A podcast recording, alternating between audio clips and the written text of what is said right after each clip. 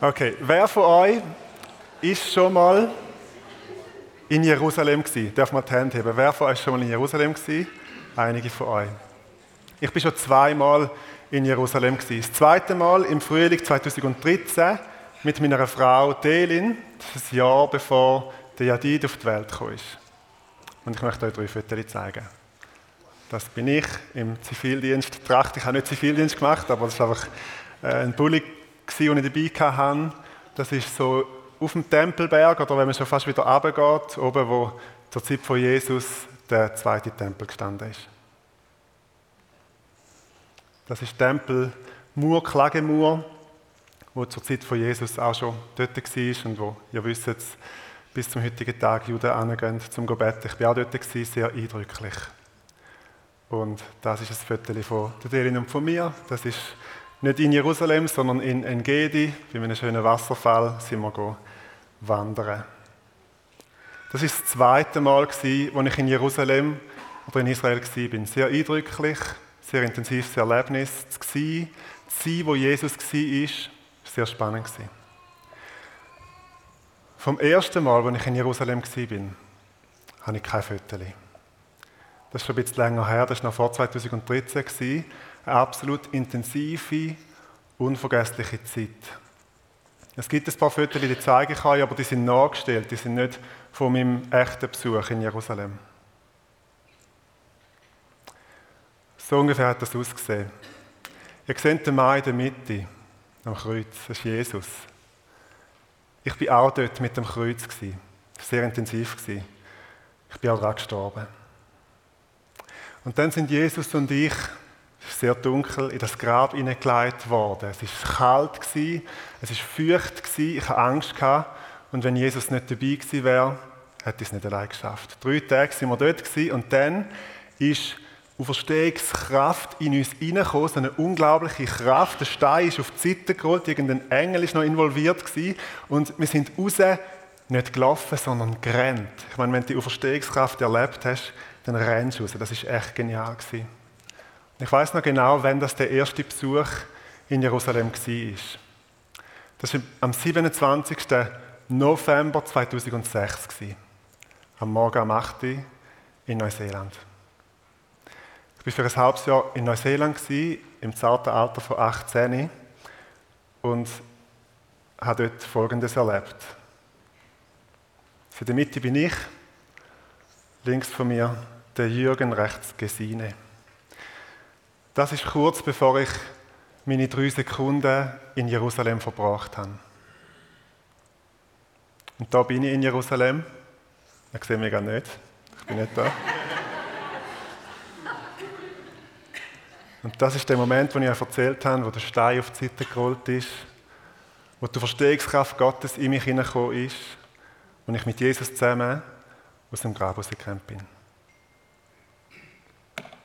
Ich lese vor aus Römer 6, ab Vers 3. Oder wisst ihr nicht, was es heißt, auf Jesus Christus getauft zu sein? Wisst ihr nicht, dass wir alle durch diese Taufe mit einbezogen worden sind in seinen Tod? Durch die Taufe sind wir mit Christus gestorben und sind daher auch mit ihm begraben worden. Weil nun aber Christus durch die unvergleichlich herrliche Macht des Vaters von den Toten auferstanden ist, ist auch unser Leben neu geworden. Und das bedeutet, wir sollen jetzt ein neues Leben führen. Denn wenn sein Tod gewissermaßen unser Tod geworden ist und wir auf diese Weise mit ihm eins geworden sind, dann werden wir auch im Hinblick auf seine Auferstehung mit ihm eins sein. Wer von euch, wir nicht aufheben, ist schon mal in Jerusalem gewesen? Bist du an dem Kreuz gehangen mit Jesus? Bist du mit ihm im Grab gelegen? Bist du mit ihm zu neuem Leben auferstanden? Wo bist du an Karfreitag und Ostern gewesen und was hast du gemacht? Aufs Risiko hin, dass die Aussage dich ein provoziert, aber der Tod von Jesus ist ein Gemeinschaftsereignis Da stirbt nicht ein einsamer Held, ein einsamer Tod auf einem einsamen Berg. Wenn man es genau nimmt, stirbt Jesus gar nicht seinen eigenen Tod. Er stirbt din und mein Tod mit. Wir sind mit Christus gekreuzigt. Wir sind mit ihm, wie es in einer anderen Bibelübersetzung heißt, zur Gleichheit vom Tod verwachsen. Und der Paulus sagt von sich ganz explizit im Galater 2, ich bin mit Christus gekreuzigt. Also wenn du Christ bist, dann ist es bei dir ganz anders, als man vielleicht denkt. Der Tod ist nicht vor dir. Der Tod liegt hinter dir. Du hast die Schwelle von der alten zu der neuen Welt überschritten. Jesus ist dein Tod schon gestorben. Und wenn du mit Christus gestorben bist, dann hat das Folgen für dein Leben. Ich lese weiter im Römer 6 ab Vers 6. Was wir verstehen müssen, ist dies. Der Mensch, der wir waren, als wir noch ohne Christus lebten, ist mit ihm gekreuzigt worden, damit unser sündiges Wesen unwirksam gemacht wird und wir nicht länger der Sünde dienen. Denn wer gestorben ist, ist vom Herrschaftsanspruch der Sünde befreit. Also mit Jesus mitkreuzigt heißt in dem Text drei Sachen, die ganz ähnlich sind. Die sündige Wesen ist unwirksam gemacht. Du dienst nicht mehr länger der Sünde und du bist vom Herrschaftsanspruch von der Sünde befreit. Also der Tod, wo du mit Jesus gestorben bist, mit seinem Tod, mit seiner Auferstehung, hat rechtliche Auswirkungen. Du bist aus dem Herrschaftsanspruch von der Sünde ausgetreten, der Herrschaftsanspruch, den die Sünde über den alten Mensch hatte. Ich möchte euch das gerne aufzeichnen.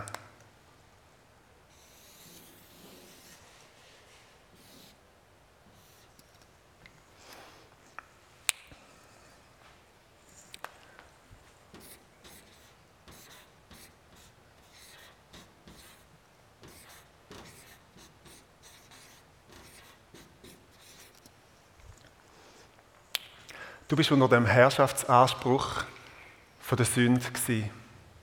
Und von dem Leben sagt Gott, wenn ihr von dieser Frucht esset, werdet ihr sterben. Und habt ihr euch auch schon mal gewundert, warum das Adam und Eva nicht tot umgekehrt sind, wo sie von dieser Frucht gegessen haben? Aber das, das Leben auf dieser Seite vom Kreuz, dem Leben gibt Gott das Label Tod. Er sagt, wenn ihr esset, werdet ihr sterben. Und das ist, was dabei rauskommt. Natürlich, wir sterben auch, wir sind nicht, mehr, wir sind nicht unsterblich, aber auch unser altes Leben hat das Label von Gott bekommen, Tod. Und das Kreuz ist wie das Ende vom alten Leben. Das Kreuz ist der Tod vom alten Leben. Wenn man es zu philosophisch würde sagen, könnte man sagen, das Kreuz ist eigentlich der Tod vom Tod. Da werden alle Ansprüche vom alten Leben, alle Ansprüche, die die Sünde an uns hat, werden als nichtig erklärt, werden begraben. Die Person, die muss sündigen, lebt nicht mehr. Und dann geht es weiter, Vers 8.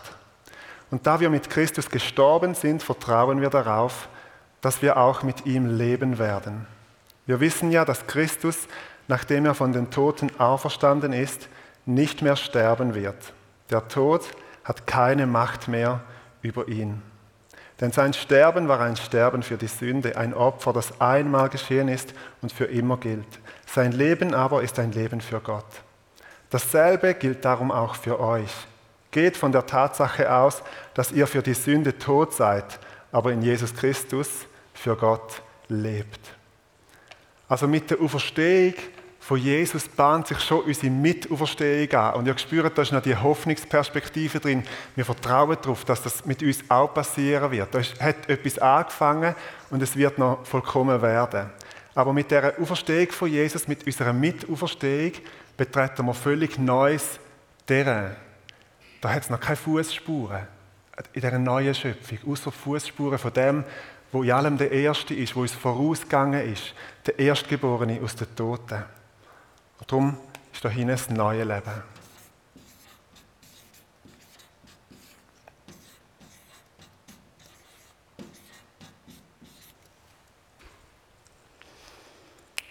Also das Wunder von Karfreitag und Ostern ist nicht nur, dass er es gemacht hat, sondern dass er es für uns gemacht hat, dass er uns mit ihnen nimmt, in seinen Tod, mit ihnen nimmt, in seine Auferstehung. Wir haben Anteil an seinem Tod, Anteil an seiner Auferstehung.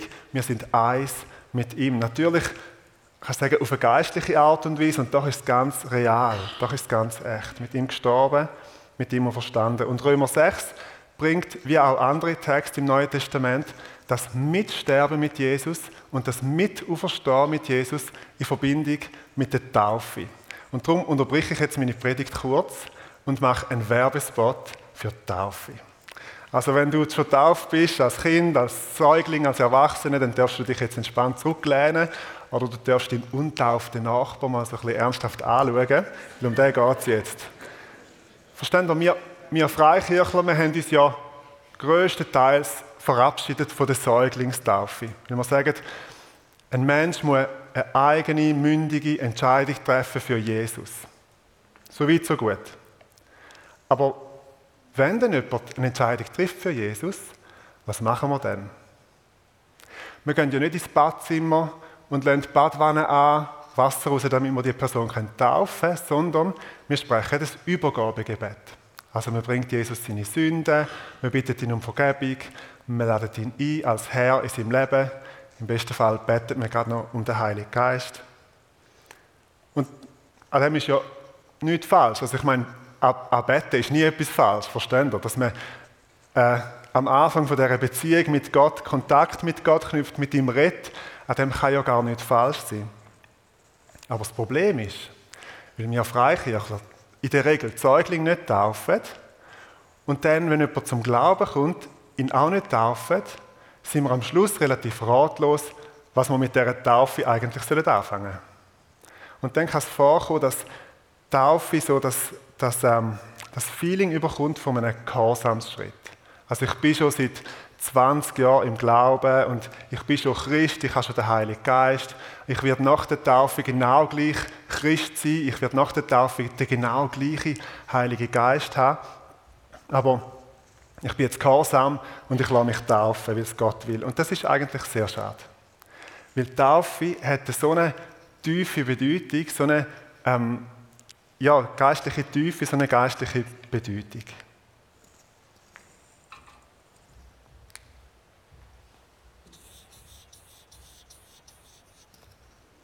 mit Jesus gestorben und mit Jesus auferstanden.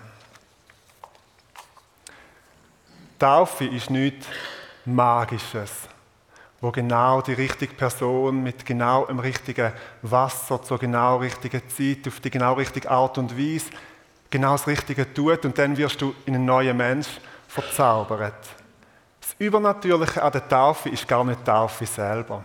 Übernatürliche ist das, was Jesus vor 2000 Jahren gemacht hat. Und Taufe ist es, ein Nachvollziehen oder vielleicht noch besser, es gleichzeitig werden mit dem, was Jesus vor 2000 Jahren gemacht hat. Sind, in seinen Tod eingetaucht werden und wieder auftauchen in der Auferstehung. Und das, was auf der anderen Seite aus der Taufe rauskreucht, das ist neue Schöpfung. Das ist neues Leben. Und darum ist Taufe nicht der krönende Abschluss von deinem erfolgreichen, gesalbten, gesegneten Leben mit Gott. So im Sinne von, jetzt bin ich schon seit 50 Jahren Christ und ich habe schon seit vier Jahren nicht mehr gesündigt und jetzt lasse ich mich taufen. Das ist es nicht. Taufe steht nicht am Ende vom Leben als Christ, sondern am Anfang. Weil man damit etwas in Anspruch nimmt, wo man selber nicht erarbeiten kann.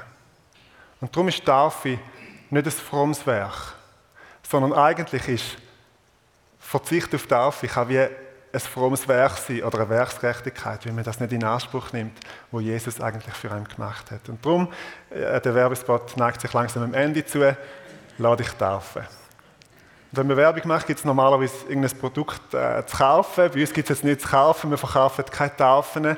Aber ich möchte euch herzlich einladen, wenn du möchtest, ähm, ein Leben mit Jesus leben, wenn du möchtest, seinen Tod und seine Auferstehung für dich in Anspruch nehmen, Teil sein von dieser neuen Schöpfung, dem neuen Leben, wo Jesus schenkt, ihn als Herr haben über dein Leben, dann lade dich taufen. Komm auf jemand von uns, vom Pastorenteam oder von der Gemeindeleitung auf uns zu und wir schauen zusammen an, wie das geht. Ich weiß auch noch nicht genau, wie es in der FWG geht. Ich bin noch nicht so lange dabei, wie wir es genau machen, aber wir finden sicher eine Lösung. Und was ihr könnt machen, ihr könnt auch einen Werbespot machen, nachher im Killenkaffee. Könnt ihr einander erzählen von eurer Taufe. Wie war das gewesen, wo der alte Daniel, der Du, durchabgeschwommen ist? Oder wie war das bei euch gewesen? Wo sind ihr getauft worden? Wie, hat sich das, wie ist das gewesen? Gut, also Werbespot ist fertig, Predigt geht weiter. Wenn du mit Jesus Christus gestorben bist und mit ihm auferstanden bist, dann hat das Folgen für dein Leben. Du bist nicht mehr der gleiche, sondern du bist auf der anderen Seite rausgekommen. Und ich stelle euch, ich glaube, fünf Folgen vor, fünf Konsequenzen, die das Leben in dieser Realität von der Auferstehung mit sich bringt. Es gibt ganz sicher noch mehr, aber ich bleibe jetzt einfach bei diesen wenigen. Die erste steht im 2. Korinther 5, Vers 17.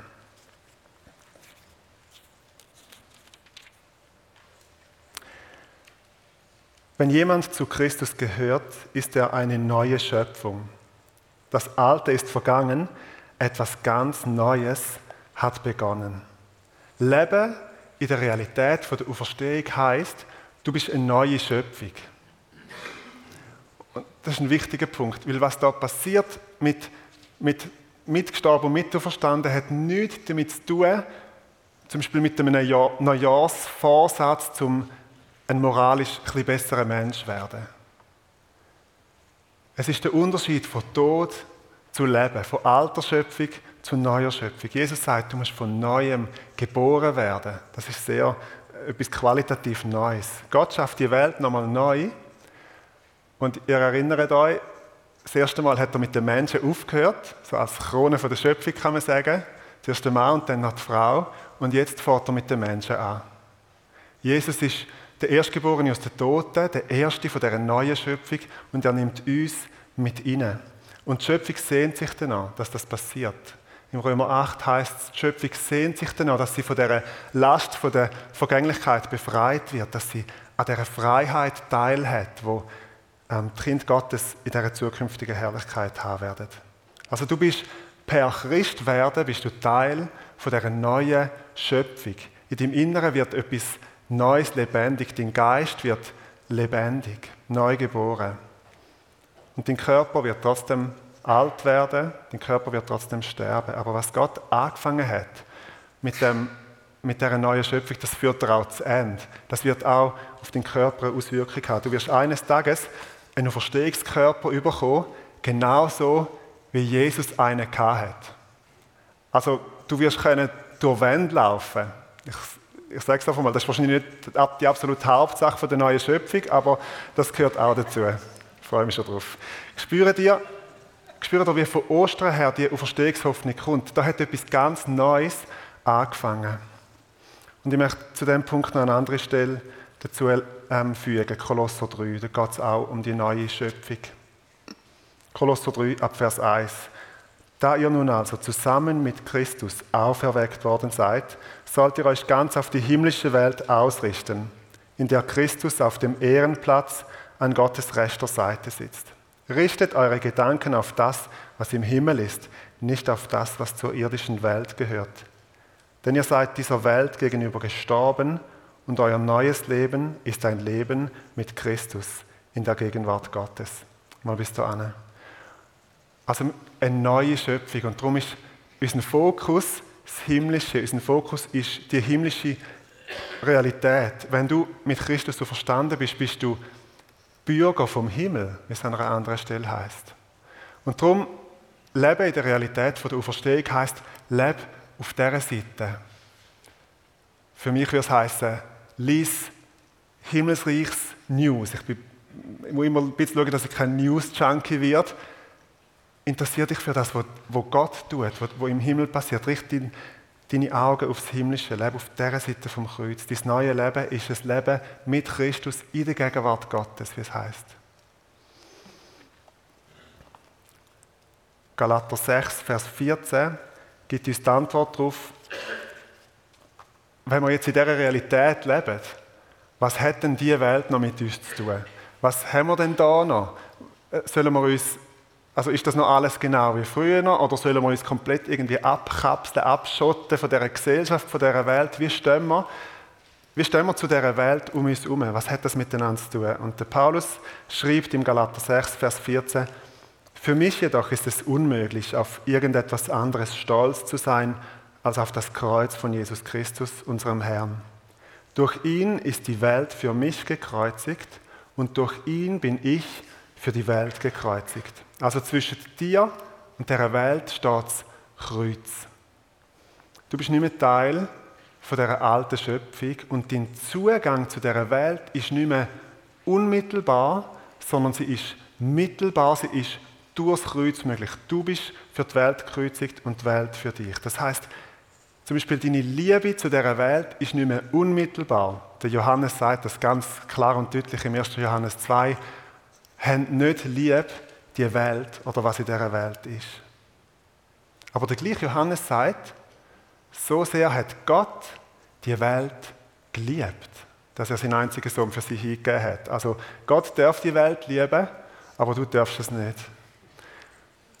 Warum ist das so? Weil wenn du dein Herz unmittelbar an die Welt hängst, dann liebst du etwas, wo vergänglich ist. Dann liebst du etwas, wo wird zu Ende gehen. Aber wenn du die Welt, der Welt zugewandt bist, durchs Kreuz durch, wenn du die Welt liebst, mit der Liebe, wo Jesus für die Welt hat, dann bringst du etwas Neues da rein. Die Liebe hört niemals auf, sagt Paulus im 1. Korinther 13. Also wir rennen nicht mit unserem Auferstehungselan weg von der Erde irgendwo in himmlische Sphären, sondern der Missionsbefehl bindet uns an die Erde, aber mit einer Perspektive, mit einem Blick vom Himmel. Und das Ziel ist, dass der Himmel auf die Erde kommt, dass die neue Schöpfung, das Königreich Gottes, sich ausbreitet auf der Erde. Keine Weltflucht. Und Perspektive ist eine Perspektive wie durchs Kreuz durch. Gut, wir kommen zum dritten Punkt. Leben in der Realität von der Auferstehung. Auf der gleichen Seite im Epheserbrief, Epheser 1 ab Vers 18. Er, der Paulus betet für Gemeinde in Ephesus. Er öffne euch die Augen des Herzens, damit ihr erkennt, was für eine Hoffnung Gott euch gegeben hat, als er euch berief. Was für ein reiches und wunderbares Erbe er für die bereithält, die zu seinem heiligen Volk gehören und mit was für einer überwältigend großen Kraft er unter uns, den Glaubenden, am Werk ist. Jetzt ist die Frage, was ist das für eine Kraft? Es ist dieselbe gewaltige Stärke, mit der er am Werk war, als er Christus von den Toten auferweckte und ihm in der himmlischen Welt den Ehrenplatz an seiner rechten Seite gab. Also Leben in der Realität von der Auferstehung heißt, dass die Kraft von der Auferstehung unter uns wirkt. Und jetzt Jetzt müsst ihr euch anschnallen und überlegen, was das heißt. Die Kraft, die vor 2000 Jahren gewirkt hat in dem Grab, wo Jesus tot gelegen ist und wo etwas ganz Neues angefangen hat, die ist jetzt da, die ist jetzt unter uns. Und wir haben es letzte Woche vom Stefan gehört. Es ist nicht die Auferweckungskraft vom Lazarus oder die Auferweckungskraft vom Jüngling von Nain, wo eine Leiche wieder zum Leben kommt aber dann vielleicht 30 Jahre später trotzdem stirbt. Und ich würde sagen, wenn schon nur die Kraft unter uns ist, die, die Kraft, die Tote wieder lebendig macht, ich meine, das ist schon krass, das ist schon absolut cool. Aber es ist nochmal eine andere, also Gott leitet wie nochmal einen anderen Gang rein, es ist nochmal eine andere Dimension von Kraft. Jesus ist nicht einfach als Tote wieder lebendig geworden, sondern er hat etwas ganz Neues angefangen, das ist Auferstehung. Und die Auferstehungskraft, wirkt heute unter uns. Und haben wir gemerkt, Paulus Gebet ist nicht, dass sie wirkt, sondern dass unsere Augen geöffnet werden dafür, dass sie wirkt.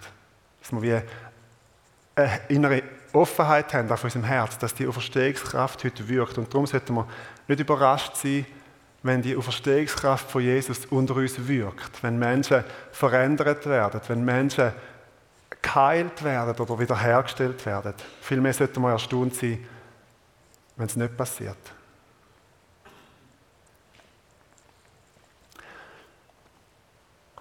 Philippa 3, Vers 10, ich komme zum vierten Punkt.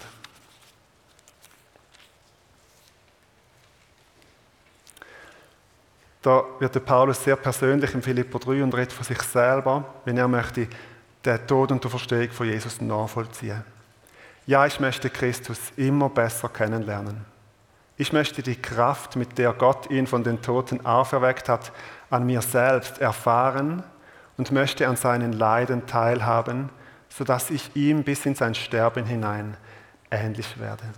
Leben in der Realität von der Auferstehung heißt Ja zu sagen zu den Leiden von Jesus. Teilhaben an seinem Leiden.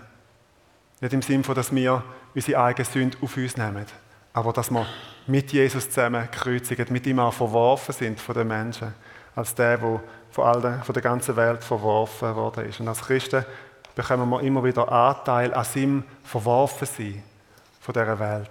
Und das gehört auch dazu. Das gehört auch zum Mitkreuzigt und mit verstanden. Wir sind nicht nur in der Verstehung, der Teil gefällt uns, äh, verbunden mit Jesus, sondern auch in seinem Tod, auch im Kreuz.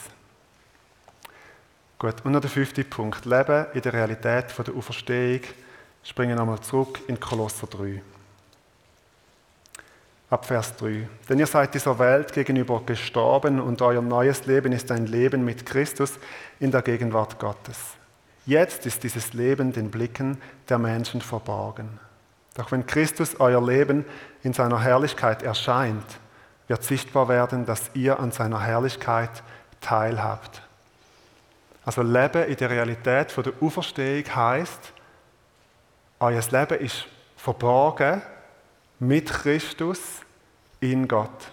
Also das neue Leben ist schon real, weil, weil Jesus wirklich verstanden ist. Es ist in dem Sinn schon rechtskräftig und doch ist es bei uns noch verborgen, sagt der Paulus da. Es ist noch unsichtbar. Es ist verborgen, aber jetzt nicht irgendwo in einem göttlichen Archiv oder in einem göttlichen Kellerabteil, sondern es ist verborgen mit Christus in Gott.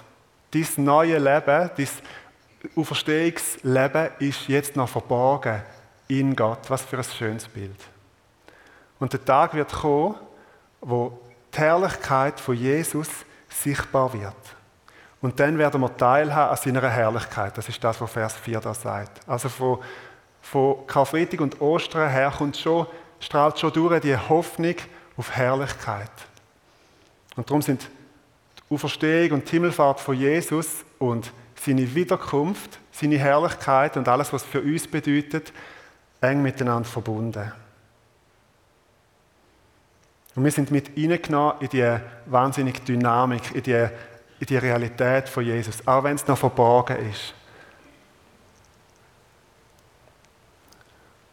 Und ich hoffe, ihr spürt die Hoffnungsperspektive, die von dem ausgeht. Und ich hoffe, die, die Text und vor allem die Realität von dem, von dem Tod und von der Auferstehung von Jesus geben uns Hoffnung für unser Leben jetzt.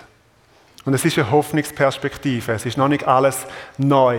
Wir warten noch darauf, dass alles neu wird. Aber es wird der Tag kommen, wo, wo, wo, wo das wird ausgerufen werden. Ich mache alles neu. Es ist alles neu geworden.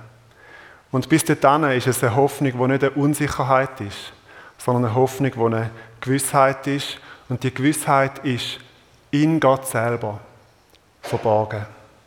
Ich möchte gerne beten.